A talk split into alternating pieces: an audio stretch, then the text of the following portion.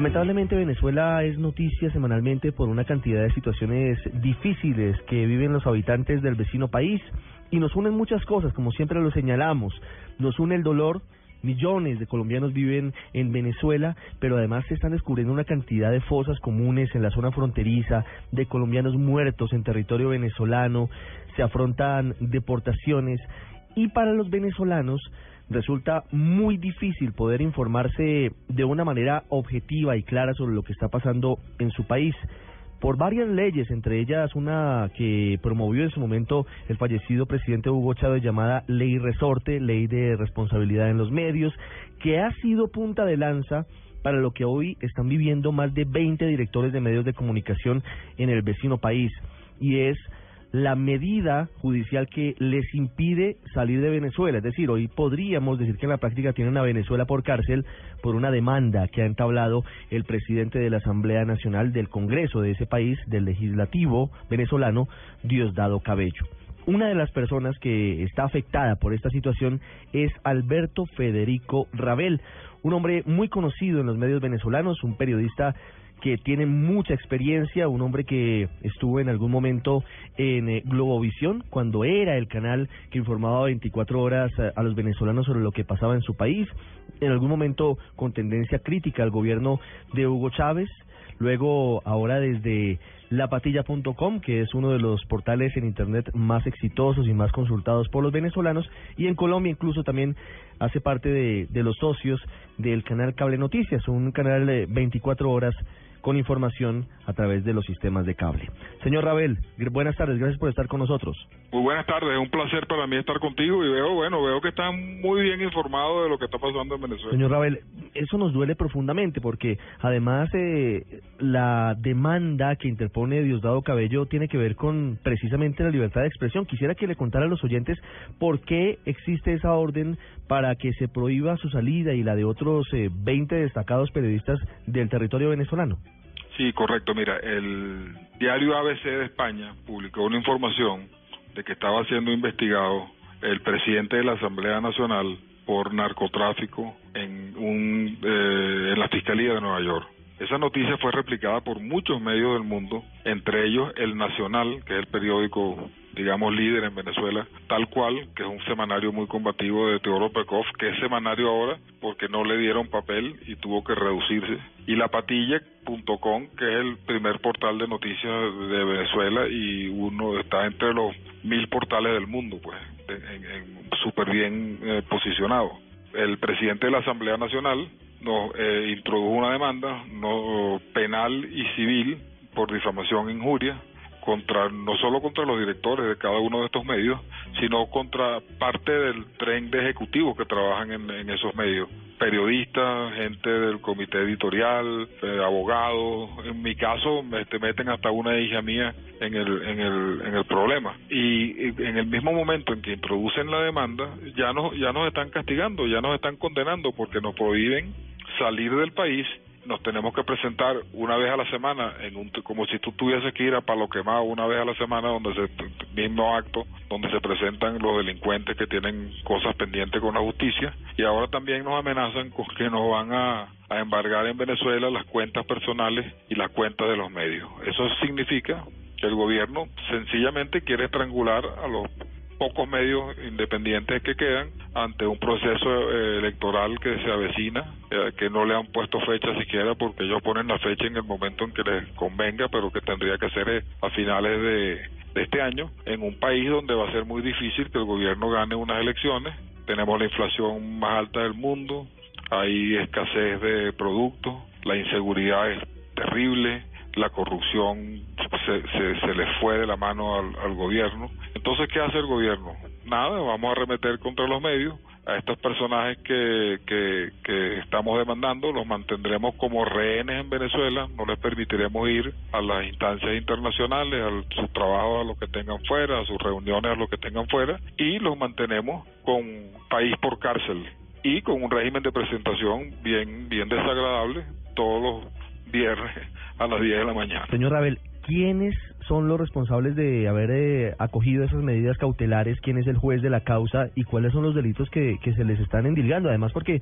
es llamativo que los demanden a ustedes cuando lo que han hecho es reproducir una información y darle el crédito al periódico español. Correcto, mira, eso es como si el expresidente Uribe emite una declaración fuerte contra el presidente eh, Santos. Entonces nosotros replicamos esa noticia de tu emisora entonces el presidente Santos nos va a demandar a nosotros porque replicamos una noticia de tu emisora donde Uribe le dijo tal o cual cosa. O sea, esto, esta, esta filosofía acabaría con las agencias de noticias, acabaría con la posibilidad de informar, porque imagínate, si CNN, que, que es un servicio que nosotros utilizamos, que somos eh, compañeros, emite una información en Nueva York, yo no puedo mandar a un equipo de investigadores a ver si lo que dijo CNN es cierto antes de publicarlo. Yo tengo que confiar en que CNN es lo suficiente suficientemente responsable para emitir, esa información y la que se hace responsable por esa información es CNN, el periodista de CNN y la persona que haya entrevistado CNN. Es una cosa totalmente absurda, se ve que es una retaliación política y bueno, lo que lo que estamos dispuestos a dar la cara, ya hemos hablado los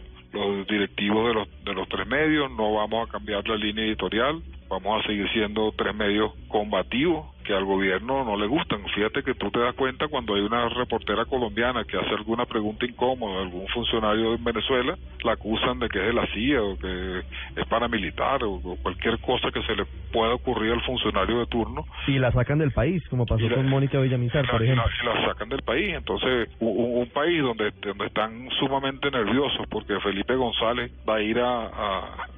a visitarlo a visitar a Leopoldo López y ayudarlo en su defensa, porque fíjate qué es lo que pasa, en Venezuela eh, están enjuiciando a líderes de la oposición, a Ledesma, a Leopoldo López, Leopoldo lo tienen preso, pero ¿cómo funciona el juicio de Leopoldo? Eh, suspenden el juicio, un día el juez no va, un día no va el fiscal, entonces le van dando largas y largas y largas y largas a procesos interminables que ellos no pueden terminar porque no tienen ningún tipo de prueba. Pues si tuvieran las pruebas, harían unos juicios rápidos, expeditos y lo condenarían, pero como no tienen pruebas, hacen lo que se llama ya el retardo judicial, que es una especie de terrorismo judicial, pues donde la gente queda indefensa, porque si tú vas al juzgado, a la audiencia, y el juez no va, no hay audiencia, entonces se sigue retrasando, retrasando, retrasando, retrasando. El juicio siempre a figuras de oposición que aparecen bien en las encuestas y que le resultan molestos a los, a los funcionarios del gobierno. Le preguntaba hace un rato, señor Rabel, ¿quién es el responsable de tomar esas medidas cautelares para prohibirles a ustedes la salida del país, de Venezuela, para